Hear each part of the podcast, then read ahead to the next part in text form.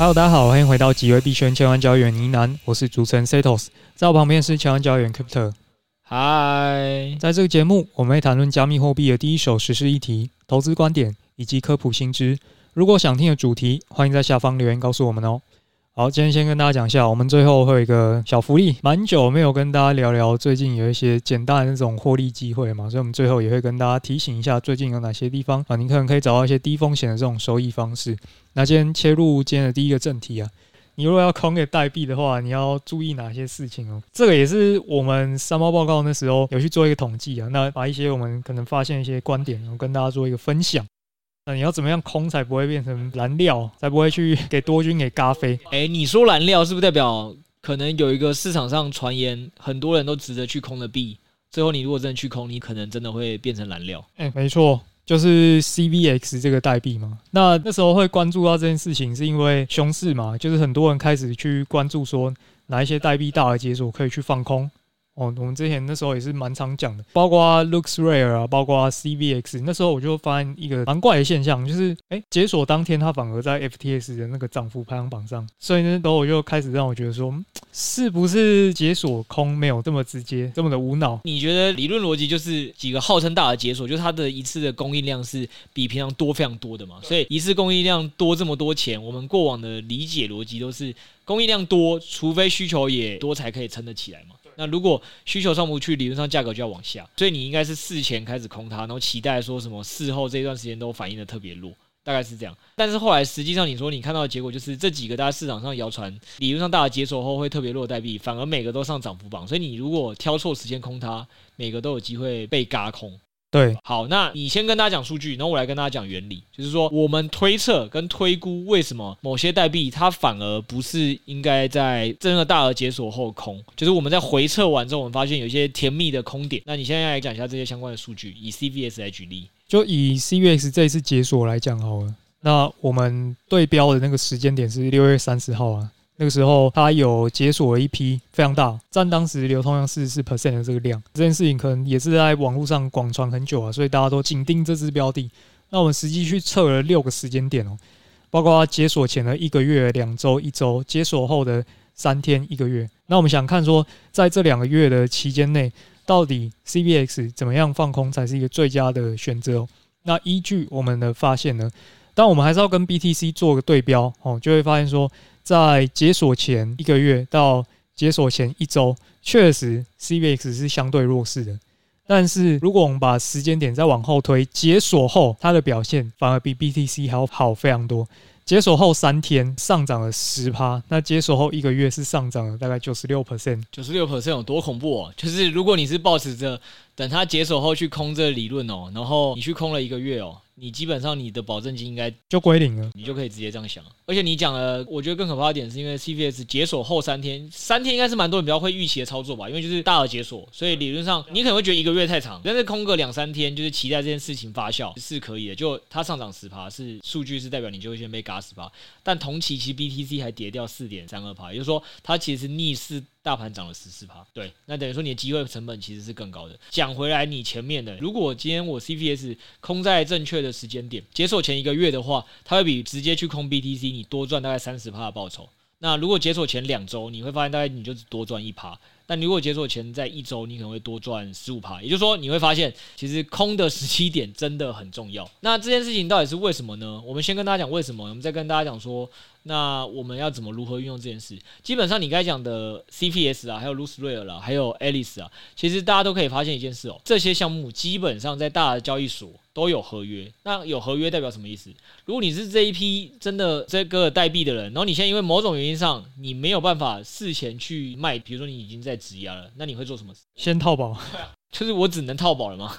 那我能怎么办？所以我就只好事前就放空锁住我的损失。然后这也是为什么我们可以刚才来看到说，其实你如果一个月前就是在那些人去套保前的时间点去做，然后后面有人陆陆续续开始做这件事，你会赚的那么漂亮。就你如果 CVS 前一个月就做，哎，你是可以多赚三十趴超额报酬，因为这些人真的也只能扛这三十趴，因为我现在就是有个该死的现货，一个月后要到期，我也只能认了，对吧？但是当你到越近期的时候，你就会发现这个肉是有可能会越来越低的。嗯，所以这件事情就是我们理解原因是那些人都不会坐以待毙，就是所有持有这些现货人其实也不会坐以待毙。再来第二件事情就是，老实说，当时的市场就真的特别熊，在特别熊的情况下，其实大家的资金的关注度跟讯息的热点都在同一批。所以我们那时候觉得说，很多的人可能当初都有一样的想法，所以就会想说，哎，都有可能是在事前就已经把它做到超跌的情况下在空它的。所以那些真的比较擅长做事件型交易的人，他可能都有一个自己的。进去的时机，然后把它空到了原本这个解锁后，假设你这个解锁后，其实它本来应该放出这个量，只该跌到十块的，因为太多人都集体去做这件事，把它先空到了九块八块，也就是说它又脱钩了它原本应该真正的价格嘛。所以当它真的这件事情结束后，这些人开始回补获利了结的时候。就有可能是这个八块要慢慢回到十块，所以八块到十块这一段二十五趴涨幅，其实只是一个它回归正常的供需法则的价格。但是由于太多人抢着来做这一段，所以都变成说它一开始被严重的往下低估，所以你很容易就被这些前面获利的那群人他获利了结了，但是你就成为他获利了结的轧空的蓝料。所以大概就这两个原因，我们基本上就是有了这些。基本的概念之后呢，我们反正六 A 他在自己的三猫报告里，就是又去回测了十几个币种，然后去相对于 BTC 做一个对比，去比较一下，说到底这些币大多都是空在哪些时间点，或者是基本上你去做 long show 是没有太大问题。而 long show 还是我们之前一直跟大家强调，就是你做空是一件非常危险的事情，你就算空那些更弱势的币，你都应该要去反向弄一下 BTC，保护自己，不要说在 BTC 的盘势走的不对的时候，导致你这个受损。对，那基本上我们回测了将近快二十个代币吧，跟时间点，至少一百多种结果，得到结论就是确实啦，你这些大的解锁代币，这个策略绝对有效。你只要事前去找到正确时间点去空它，老实说，你基本上都会赚的比空 BTT 还多，所以代表这件事真有超额报酬。然后甚至事后这时候就要看，就是有些代币可能刚才讲的，因为已经有大合约做套保，所以事后反而你应该在解锁当天 反向做多。诶，你又可以再赚一段，先前面赚一段空，后面做一段多，对。那有些代币就没有，所以这些事情老话那一句就是回去做回测，然后还有去做一些研研究，才确实是真的有机会发现一些超额报酬。就是这些方法确实是有办法赚钱。我们还为了验证这策略的有效性，因为有的时候山寨币的跌幅高过 BTC 是基本，这件事情是大家都理解。要不然为什么大家还要去做那些山寨币赚超额报酬？就是代表说它波动度一定就是相对比较大嘛，你也要扛比较多风险。所以有人可能会怀疑说。会不会只是你只要做空山寨币都可以有一样的结果，跟大的解锁这变异没有关系？我们有特别去统计，我们把整个山寨币把总市值啊去扣掉 BTC，扣掉 ETH，扣掉了 USDC 跟 USDT 这四个东西都扣掉之后，那就是我们自己组成的山寨币的市值。我们拿这些山寨币的市值去对到这些大的解锁代币，诶，还是发现结果正确，这些。大的解锁代币确实都因为大的解锁这个因子比那些传统山寨币表现的还弱，甚至这些山寨币里面包含了一堆排名在他们后面的几千名、几万名的，理论上波动更大，但反而在那段时间跌的都没有这些大的解锁代币来的多，所以大的解锁这个因子确定是有效的。大概就是这样，只是你要知道怎么操作。好了，反正也大概只能讲到这样。反正大家应该听我们讲 CVS 案例就知道了。大家有兴趣的人可以自行做研究。三猫的听众，如果你还没有去听这集三猫 AMA 的，可以再去看一下这份报告。宏观来讲，可能要先去对 BTC 吗？还有当时的市场状况。其实对 BTC 的原因是这样，就是我刚才讲了，真正你应该确认一个因子有没有效以，学术论证的角度，就是六 A 做的。你要去自己扣掉 BTC、扣掉 ETH 这些波动小的，扣掉 USDC、USDT。但是你扣完这些东西没有意义，因为你找不到一个这样做空的组合。对，就是你 long show 这个东西是没有办法做的，因为市场找不到这商品给你做，所以你最终只能拿 BTC 来做。但是我们以我们这篇报告研究结果就是，反正你不论怎么搭，躺着搭、坐着搭，反正最后你只要这个时候是 long BTC show 这些山寨币，你就是会赚超额报酬。了解了解。哦，反正大家有兴趣的话，可以再去参考一下，去回测一下。对，然后六 A 在研究里也发现一些有趣的现象，因为有些代币它是每月或每周解锁的，就他发现这些每月跟每周解锁，比如说解锁时间点明明是一号，但发现这些代币很多时间大户会去抛售或让图表真的价格明显往下，时间点其实是五号、六号。那大家可能想说，诶，差个四五天，这对我来讲有什么意义？不，这是意义很重大，你就不用从一号开始空。你其实会发现有些主力的惯性原来是五号才开始在抛售，所以你其实五号再去空它，你可以节省很多你的资金费力。这么白痴，看一看，然后就发现，诶，它真的每个月几号就会忽然有一个大波动。对啊，就是真的这么明显啊！大家有时候会觉得超额报酬很难找，对不对？没有，有时候你只要光找到方法，跟你有一些敏锐度，其实没有大家想象中难。其实这个东西你也可以想象一个简单的原因啦，可以想象说，假设我们家公司会计就是五号发行，或五号才去跟某些银行做结账。他就是 always 五号才会执行这个动作，所以他五号才有东西可以卖或可以买啊。这个很像什么新年行情啊，某一个时间点好像就是会有一种相关性在。他确实就是发现了某些主力操作这些东西的惯性嘛。然后就像你讲的，也没有多复杂的方法，他就只是因为刚好要做研究啊，这些东西都大而解锁，他就一起看一看，就哎。也太规律了吧，规律到可以整理出一个表格，他才整理的，也不是每个都有啊，所以就只放了几个。好啊，那这边提供这些方法，再给大家去做参考。好，那我们进下一个主题啊，不免俗要来谈一下这一周的 Solana 特事件哦，聚集了大家的目光。有人说呢，二零二零年是什么 DeFi Summer 吗？二零二二年是不是就是 Hacker Summer 呢？这一周有非常多的骇客事故发生了。那简单跟大家讲一下，Solana 这件事情到底牵连到了多少人呢？从数据上来讲，大概还牵连到了一万人之多。然后被害的资产有四百万美金，就大概一点二亿台币啊，所以是一件大事情。不过，我们直接去看一下它的币价呢，却也发现一件有趣的事情啊。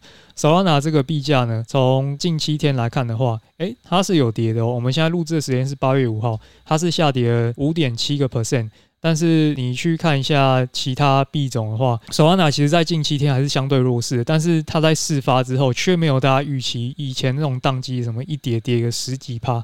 好，所以我们今天就来看一下说这件事情影响是为什么。那可能也会谈一下说，诶，Solana 居然跌得没有大家想象的这么深，为什么呢？这件事情其实就是从八月三号开始啊，早上凌晨的时候，有人陆续发现说，他们 Solana 的钱包，它的 Solana 以及 USDC 定币都被转到骇客的地址，就莫名其妙被害了嘛。然后蛮有趣的，那天早上 Josh 也说他痛失了八颗 Solana，少吃了好几餐这样子。那那时候大家就不知道发生了什么事情嘛，然后开始检查各种自己各种钱包有没有什么问题啊，我到底连到什么网站呢、啊？我不是是不是授权到什么奇怪的东西啊？所以一开始大家就说，OK，你把对一些网站的授权把它取消掉嘛。后来发现，哎，不行，我取消的钱还是照样开始一点一滴的流失。结果后来就大家就发现说，可能是私钥外泄的问题哦。这件事情其实就非常慌乱嘛。当当下这个 Solana 官方他们也有出来喊话说，他们正在调查了。然后其实那个当下 Solana 的交易也是整个都塞住啊。第一个时间点，其实很多人都有出来提醒说，你现在能做最好的动作就是把钱转到交易所里面，根本转不出来。那时候就是完全当掉。我自己其实也放了几千块在里面。对，那时候也是蛮慌的。啊，你后来有转出来吗？有，后来是平安无事。但是我那时候是中午转，然后我大概过了八九个小时，我还收到钱。哦，对对对，我跟你讲，我有两个钱包，嗯，也是比较大额的，我也是比较紧急在转。第一个钱包呢，就像你讲的，反正也是早上我就转了，大概十点九点吧，我就转了。他大概也是晚上八九点才通知我。然后这是一个。然后第一个钱包呢，我到今天都还没收到钱。今天还没收到钱？对啊，今天还没收到钱，是不是要紧张一下啊？没有，我就觉得很累很烦，因为那时候在转的时候也是。他就会一直提醒你说什么，现在 Solana 很拥塞，对，你可能会转特别久哦。然后我说 OK，一直按输入让它转，它就会很常会传给你，就是哦已转成功，但是你就是感觉一直等不到，然后一下看一下账上有钱，一下看起来账上又突然显示没钱了，就也不知道他到底是转成。反正我记得基本上我花了就那两个钱包就弄了一个小时，嗯。然后后来想说算了，就这样了，有转出来就转出来，没有转出来就算了。反正我现在就是有一个已经出来，另外一个真的还没出来。希望人没事，对吧、啊？这个情况后来就一直持续到下午嘛。下午的时候就开始有一些 Twitter 啊，然后是机构啊，开始调查这件事情的事发经过嘛。那后来就是审计公司哦，漫物就跳出来开始调查嘛。他就说，大概他们发现一个状况，有一个钱包叫 Slope 嘛，Slope 钱包。那可能有一些在使用 Solana 这个区块链的用户，他们会去使用这个钱包，然后我们就发现说，这个钱包好像把用户的私钥上传到网络上了。然后就整个公诸于世，就有点像你的个资被拿去在网络上到处晒这样子。后来这件事情就一直到今天周五，已经事情过了两天过去，其实都还没有找到一个解决方案呢、那只是说现在看起来骇客的攻击好像也暂时告了一段落了。那更可怕的是什么？更可怕的是刚刚我们讲那个 Slope 钱包嘛，它大概只能归类在有三层的攻击是因为这个 Slope 它泄密嘛。那有另外六层是使用其他的 Phantom 钱包。目前都还没有办法调查出到底是什么原因。好，所以如果现在可能资产有在 Solana 的话，可能可以先转回交易所来，或者是冷钱包。对，反正你先移动到一些安全的地方，会比较保险一点。那事情其实到三号那天晚上就差不多告一个段落啊，就是骇客也没有什么再进一步更大的攻击，只是这对 Solana 来讲也是一种信心非常大的重创嘛。那这个就是八月三号那天的事情啊。不过也是想稍微提一下说，Solana 最近这种 FUD 的事件真的是蛮多的。对啊，真的感觉苗头都往他那里打。你看，再加上他们最近有一些开发者转往新的公链去了嘛，又有一些其他的这种发的嘛，这种事情很多啦。然后 SBF 也是跳出来澄清说，哎，我们骇客事故呢，其实在整个骇客历史上是被害的金额、影响金额是很小的哦。就是他出来帮 Solana 就是站台喊话，反正他最近也是又提到嘛，又说 Solana 是目前最被低估的这种加密货币。我不知道你对于这个 SBF 为什么还是这么坚持的力挺这个 Solana 呢？你有什么看法？老实说，我觉得这件事情牵扯的层面真的是挺广的。我们一个一个抽丝剥茧来讲啦，反正就大家讲的嘛，人真的不要给人家贴上了一个负面印象或标签哦，因为当你真的被贴上去的时候。不论是人、公司或产品，就很多其实非战之罪，可能都会硬跟你挂上牵连。大家也讲了嘛，现在说很有可能其实是失落钱包或 Phantom 钱包，反正总之就是还有很多人在调查到底事件的原因是什么了。但是事发那个当下，大家都没有联想到他们嘛，第一个就想到在又是 Solana 在搞事。就是他最近宕机太频繁了，就我们那个当下，我发现蛮多人跑去做空 Solana 的，就是所有人那时候社群一面倒，就是 Solana 钱包又出事了，什么 Solana 又出事了，大家资产莫名被转移，有想办法是移走。就我觉得所有社群的氛围基本上就是有锅有事，就是 Solana 的问题，这是一个。但实际上你自己说，以现在事后的结果论。当然就看说有没有再被调查出更多事了。假设没有的话，这件事情真的不应该由他扛锅，但他就扛了嘛，这是一个。然后第二点就是你刚才聊的另外一个啊，因为他爸爸也特别有名嘛，就是 SBF，我觉得就真的也是树大招风啦。因为就你刚刚讲那些，现在很多的事情其实感觉也就是。根本就针对他而来的，包括我最近看有一篇文章讲说，哎，Solana 之前的 TVL 很多其实是被洗出来的哦。那个文章讲什么？因为很多人公链就是看一个公链的生态系好不好嘛，然后去观察说这个公链值不值得投资。所以他现在就直接攻击说，它里面有很多被洗刷交易量的行为。然后他就那篇文章的意思就是说，他抓到其实那时候 Solana 生态系。在巅峰时期，很多知名的协议有十一个协议，其实是由两个工程师创造出来的，然后互相洗来洗去，就是把 A 的 TVL 去流到 B 的地方，然后 B 再流到 C，C 再流到 A，总之它就是一直重复计算，所以同样的一块钱，其实就可以计算成六块钱。反正那篇文章是这样写的。然后再说这个虚构 TVL 到有多夸张呢？他说基本上这两个人啊，就虚构出了七十五趴的 Solana TVL，就是当初 Solana 的可能一百零五亿美金里有七十五亿美金是有这十一个协议给创造出来。那这是一个，而且他们当时他们所创造那个协议，就是包括 Sunny，包括 Saber，就这些协议都是你，你如果有在玩 Solana DeFi 的人，你一定是钱优先往那边放。因为他们确实创造的产品是在 Solana 那时候都是旗舰级的，TVL 大概都是前五名那种等级那种水准，所以我就说啊，你看当机现在跟他有关，骇客第一时间攻击他，然后我觉得这些文章，我感觉就是像网络上的风向，就是有一种要 Solana 去死的那种感觉，包括那篇文章最末期导到又是你该讲同一个方向，诶，这些 Solana 的开发者会不会都开始跳往一个新的公链呢？而那个新的公链会再看到这些匿名的同样身影，在新的公链里再割你一波，再洗你。一波，那他基本上讲的就是那个嘛，APTOS 这个新的公链嘛。然后在新的供应链基本上也有四，就是原本最早期投资它的人应该是 S 六力领头的啦。对，然后后来反正第二轮 A 轮的时候，FTS Venture 就有跟投一样哦。这时候大家就出来说，哎，你看 SBF 已经放弃了 Solana 这条链，然后下一代的 Solana 杀手就是他自己领头的链 APTOS。那某种程度上，你要说这个链到底由谁主导，其实很难讲，因为其实最早种子轮是 S 六力，SBF 就是投了一个新的链。然后假设像我们这些投资者啦，应该也都有同一个概念嘛。你现在就会觉得说，未来是一个多链的时代，你还不确定谁最终能胜出嘛？对，包含连以太坊从二零一三年。概念出来，然后到二零一五年可能在开发，到现在七八年了，你其实还是看得到它还是有很多的问题在逐步的改善，然后有些 bug，对吧？有时候也是一些过度拥挤的问题，大概就是这些。然后我们都还不确定未来谁会是最佳的公链的使用者。那同样道理，以我们的角度，我们就可以很简单。那我就分三到五个我看好的公链，然后到时候觉得哪几个不行，我们就转个仓，我们就可以很简单的去分散风险。但是如果是 SBF，就你刚才问的问题，诶，为什么 SBF 还是继续觉得 Solana 被低？那这些很多事情都跟他无关。然后第二点，他领头其他公链就会被别人讲说他在放弃了 Solana。其实回归理性来讲的话，这件事情从事发到现在，确实应该不是 Solana 的锅。看起来比较像钱包开发商的锅了。对啊，我的意思说这个也是嘛。然后我说啊，就算他真的投了三四个链，你能直接定义为说他就真的放弃了一条链吗？哎，我想到一个比喻，就是这个事情有点像，你记不记得大概几个月前，好像国内有券商就是被质疑泄密用户的密码，当时就好像叫大家全部都通通改密码，那个感觉就有点像 Solana 现在那个 feel 啊。那到底结果最后发现，其实他们后台有个系统出问题？对，应应该是券商的那个系统有问题。啊，但是因为大家只认得那个券商啊，那个品牌啊，所以大家就只能骂那个券商，然后就有点像大家在骂什么证交所是不是在搞鬼？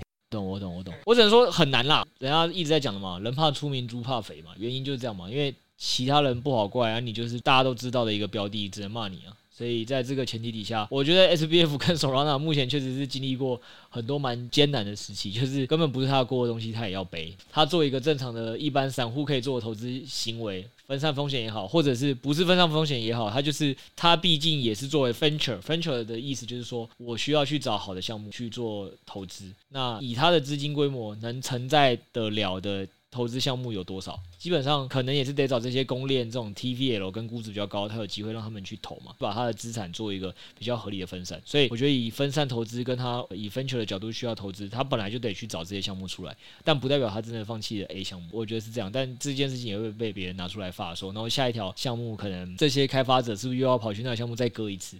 对，我觉得搞不好到时候又有一个阴谋论说，你看哪个项目都跟这两个人有关系，SBF 是不是跟他们有挂钩？所以我觉得这些阴谋论会太多了。但客观上来讲，也是有很多东西。就我刚才前面讲的说，就有点过度不理性。但是不能说 Solana 没有它的问题，包括这次的事件，其实我觉得 SBF 这样讲法也不是很。就是你刚有跟大家举一个例嘛，SBF 为了支持 Solana 说了一句什么？说 Solana 其实这个被害的金额跟另外一个协议。被害金额根本是小巫见大巫，那看起来用图表来看，至少几十倍不是问题。他就是放了一张精美的图表，然后右边是 Solana 被害的金额，左边是另一个 Nome 的跨链桥被害的金额。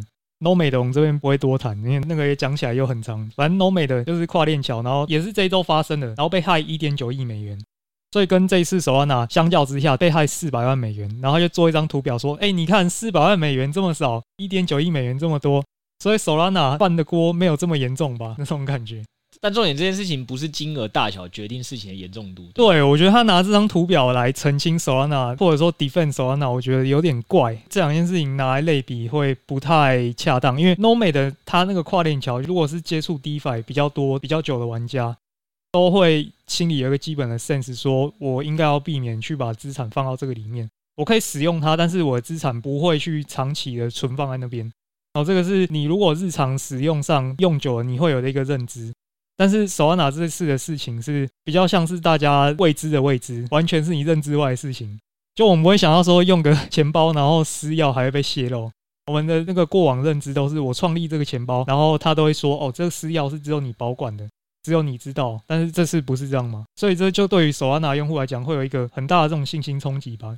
大家可以想象，就是说，今天你会信任某间银行可以好好保管你的资产，你才会选择去那里开个户，然后放个钱。基本上大概就是这个逻辑。但是你后来现在发现，这个银行因为自己某种疏失，或者其实不是他的疏失啊，他跟某个系统合作商的疏失。总之，那个合作商把你钱搞丢了。那这件事情上对你来讲应该是很恐慌的吧？当然说，以你如果要对这个银行的品牌恢复信心，最简单的方法就是银行说我会盖瓜承受这些损失。那当然我会再去跟这其实不是我锅，我跟你解释，我会去找另外一个人做代位求球场。但其实我。基本上这些事情、这些损失，我可以偿付几成，我负几成责之类的，对吧？你起码会觉得说，哦，这相对合理。但是这个银行不能说什么，哎，没有啦。你现在看那个隔壁某些保险公司拿去投一些海外的债券跟股票啊，投到俄罗斯，那俄罗斯倒了，那俄罗斯现在公债根本就是巴拉票，哎，它的更严重吧？它害你损失更大吧？问题是我从头到尾就没有期待我买了一个什么海外保单，或者是我期待你去投一个俄罗斯的债券呢？所以你不能拿那件事情来跟我说，哎，这两件事情可以类比。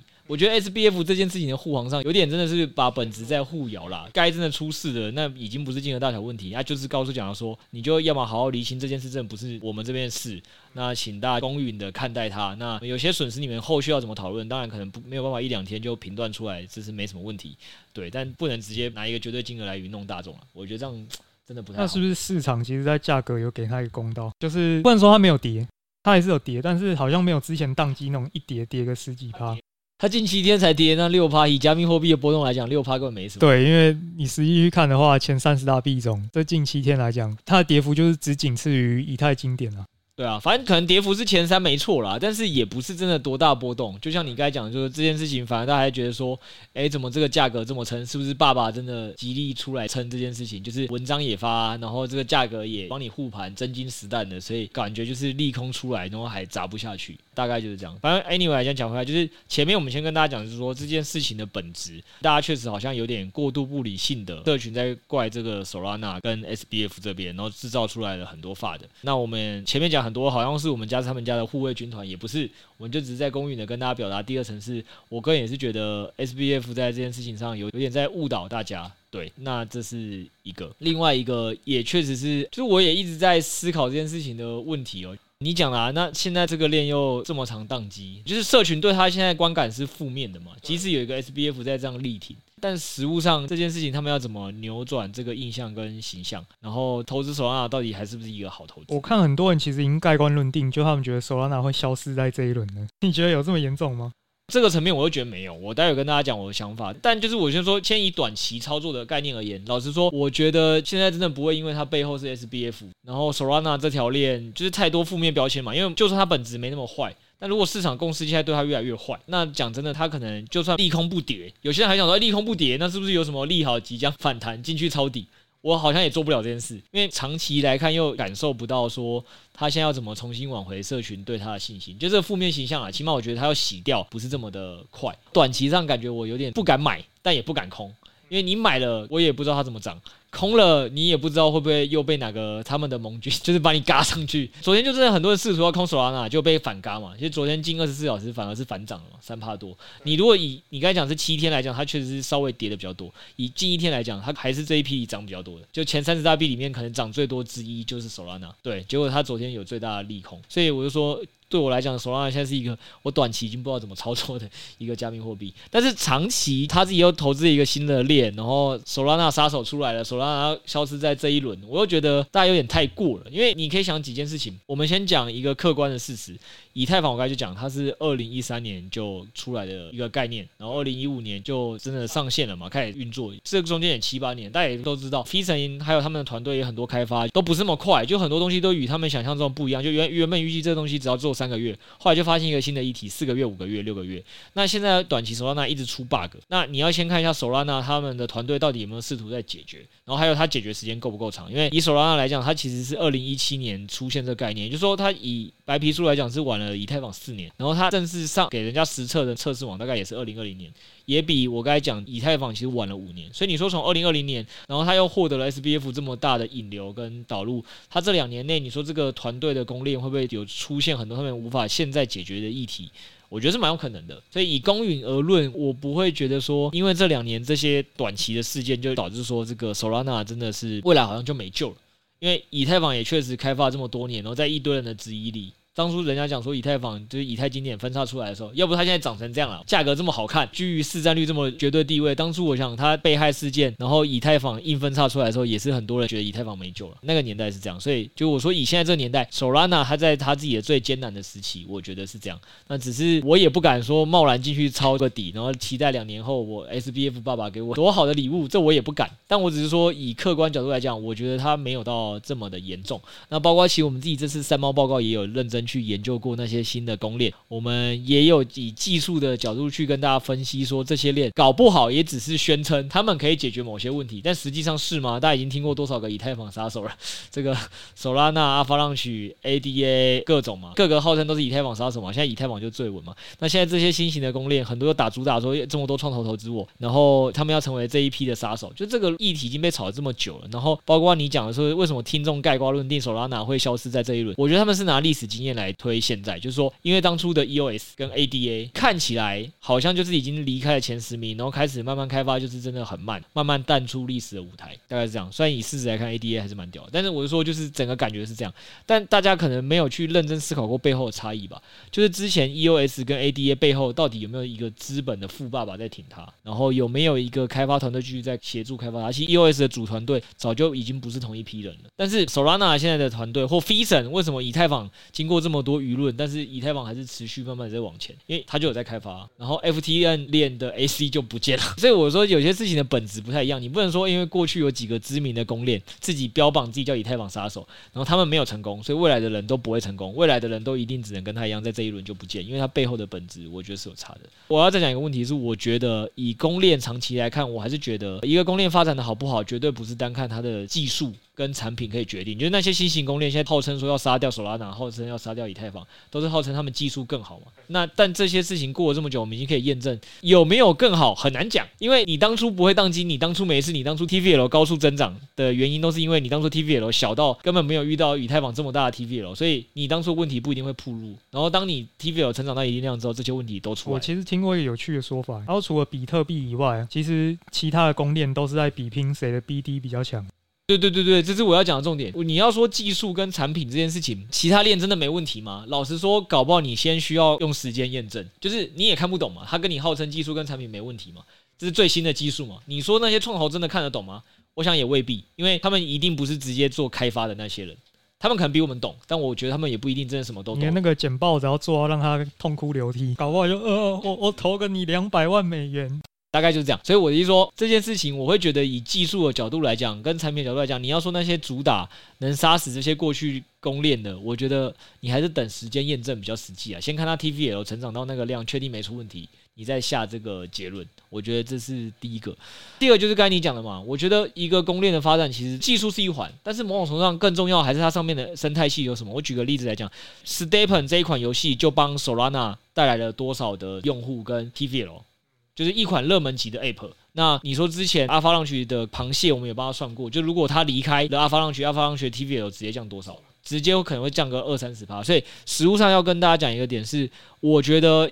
一个公链能发展的多好，某种程度上还是跟它能创造出多少顶级协议跟应用愿意进驻有关。那这件事情就你讲，这跟 Web2 很有差异。一个百货公司好不好逛，肯定跟它里面进驻那些品牌到底让我想不想买有关。你有一个爆牌进去，那就算你百货公司冷气有点不良，然后外面看起来有点老旧，但是你今天进驻那些产品是我想买的，然后你这边卖一折，人家卖三折，你还是会不会来这间百货公司？我觉得会。所以某种程度上，我觉得 BD 的能力跟行销能力是未来很多公链其实才有比拼的重点之一。那这件事情呢？某种程度上，SBF 的资源应该还是很多。就是我觉得，当 SBF 还没有选择放弃 Solana 链之前，你真的很难讲 Solana 会不会在把技术的问题跟产品问题解决后，它变成一条很猛的链。因为你说现在我们第二个很知名的链就是 BNB 这条链嘛，BNB 这条链真的是因为 BNB 的技术特别好吗？还是他爸爸的资本跟 BD 跟资源能力都特别强，上面可以养出一堆大家觉得非常好挖的矿，非常值得一试的 DAPP 的项目让它上去，然后就让这些公链觉得说，哎。特别的成功，肯定还是币安的资源多，因为单凭什么 TPS 什么鬼的，那个比到后来都有点感觉有点失焦。就币安，我拿钱出来砸钱让你去开发，包括现在很多人都还是会去看币安每一期到底投了什么。我们自己都经历过嘛，就是你觉得币安的 GameFi 好赚的时候，再卡你也是在两三个小时在那边排队等他这边刷圈，一直在那边转，然后就想说，哎。下午两三点的时候是这个外国人睡觉的时间，这个时候好像上最好。你会为了他配合调整自己的作息，你只要有钱赚，你就会调整。你再骂你还是会操作。嘴巴上说不要，身体却很诚实，实际上真的是这样嘛？就是我那时候也觉得很烦啊，我也觉得它不能更好用一点吗？但是你会抱怨归抱怨，你还是在用嘛？它 TVL 就是会上去嘛？币价还是会跟着连带往上嘛？所以 Solana maybe 它也是还有很多问题，但对我来讲，SBF 确定真的官宣放弃它那一天。才是我会觉得索拉纳长期对我来讲是一条可能相对没有这么值得关注的链，就是我自己是这样看。长期我觉得还是看 BD 跟它后面的资本资源是。索拉纳这个议题就差不多这边啊。据说你其实今天准备了两个小福利，想要给支持我们的这些听众。没错，哈哈。但是呢，对，现在剩一个了。好，就是直接破题跟他讲一下，因为最近 Optimism 嘛。就是 OP 这个 Layer Two 也是跟以太坊相关的这个板块啊，因为他们最近这个代币的表现很凶猛啊，相信大家有发现到，所以他们也是趁势呢推出了很多这种激励活动，鼓励大家把钱往上面放哦。其中一个就是昨天呢，这个阿北他有上线这个 OP 的代币奖励嘛，那上线当下呢，我看你存稳定币进去的话，应该有四五十 percent 的这种年化利率，对。但是大家都知道阿北是一个相对老牌、相对安全的一个平台。所以也不是只有我知道，到今天在看的时候，大概剩个两三趴这样。就是已经完全市场效率到回归正常值了。对，就是阿北他现在只要推出什么激励，都会马上的被效率市场。没有你，但你昨天应该还是多少赚到吧？你毕竟发现我，呃，就是大概欢喜一个晚上啊，快乐一个晚上。先想说哦，我要靠这个财富自由了，要把老板开除了。结果隔天发现，哎，两趴，你跟我开玩笑。算了，所以阿北这个还是可以配置一点啊，就是如果你真的有一些稳定币需要配的话。然后另外一个是 Pull Together。哦，这个应该公开的 Podcast 可能之前没有跟大家聊到了。这我们之前是在亿万交易员那个系列跟大家介绍这个协议，也不废话，就是你现在放进去的话，就可以领 OP 代币大概九趴的话利率。那另外你还可以抽奖，无损的，所以你就是也是相当于白嫖了。哦，你说他是给你 OP 的奖励有到九趴？哦？对，九趴。就是持续发的，然后你另外还可以参加抽奖啊。这个到现在还没有被效率市场就对，期望值算起来大概也有个十三十四 percent。O B 上面那些资金用户没那么大，没有办法像 AAV 一样一晚就把它效率市场。或者有人就是不喜欢这种不确定感吧，因为它其中有大概三四趴是你抽奖的那个期望值。我快速讲一下，因为就是最后讲，这个已经是我们亿万交易员里面介绍过项目，所以我不能讲太多。那总之基本上呢，这个协议他在做的事情就是大家都喜欢抽奖，对吧？大家这个抽奖，如果我今天告诉你的方法是，哎，你只要把钱放在我这。我不会让你损失本金，你有可能有机会中大奖，那感觉是很符合人的赌性吧？这就跟你其实有时候也愿意承受五十块、两百块什么损失去抽一个大额透是一样的逻辑。它只是在设计成无损，让更多人愿意想放，所以它就设计一个这样子的项目。对，那这个项目基本上也不复杂，它的钱的来源就它是以太坊很早期的一个蛮正牌的 DeFi 项目了。就说这个项目基本上还甚至有放在以太坊基金会底下，以太坊官网有介绍过这个项目，所以基本上就说这么多年下来，它是就是稳稳的有奖金在那边发，也没有被骇客害。然后它奖金的这个来源是当初有些创投可能觉得这个协议蛮有机会的，也是投了几百万的美金出来结付啊，就劫他自己啊，然后祭品给大家，就是给大家欢喜抽奖。然后他九百万美金就拿出来发抽奖，当然就是相对这个资源还算稳了，大概就是这样。然后他们自己当然也是拿到九百万美金的投资之后，有拿去放在像你刚才讲的阿肥这些平台，也生了点利息嘛，也拿利息发给大家嘛。所以我觉得就如 Setos 讲的，有可能很多人也没有那么习惯，像我自己就没有放的原因，只是因为我就不喜欢不确定性，就是起码你告诉我说阿肥虽然两趴比较低，但是阿肥我就可以很确定我明年会多这两趴利息，只要他不要被害。但是基本上 Pull Together 虽然我本金不会减损，但我有可能非洲人，好吧，就是我这辈子他就算抽十趴也抽不到我，那对我来讲也是零趴。对，所以我就没放这个协议。反正大家就可以自己去评估一下，觉得自己是欧洲人的话，或者是反正他现在就是有补助嘛。那这个补助也没有像阿飞这么快被发现，大家其实可以去试一试，蛮有趣的。我觉得可以丢一点小钱进去放，对啊，说不准就抽到大奖。我们日不落研究员其实有蛮多人真的有放，然后后来他们有去认真回算过，真的是可能是比所有大家中心化交易所能拿到利息都高。现在应该中心化应该没有到十二趴。而且没有，我跟你讲，那个日不落研究员的回报是说，他实际自己测完结果，他觉得超妙的。官网写十二趴，实际上他可能领十七趴，那就是他运气好啊。他是这样讲的吗？就是你要是统计一百个人，大概就会趋于平均啊。哦，对，对不起，对不起，所以大家还是自己评估一下自己是非洲人还是欧洲人，可以玩玩看啦。对啊，对啊，对啊。希望这个节目在我们礼拜天给大家上线的时候，它还没有被效率化。好了，那今天的节目就聊到这边。如果你想收听更多内容的话，欢迎报名我们亿万交易员系列，每周一次的深度项目解析以及投资实战，一周一集三十分钟，掌握加密货币最前沿的投资观点。那目前还有公开赖群、DC 群，欢迎入内一起交流投资观点。以上的链接都会放在下方的资讯栏。我们周三见，拜拜，拜拜。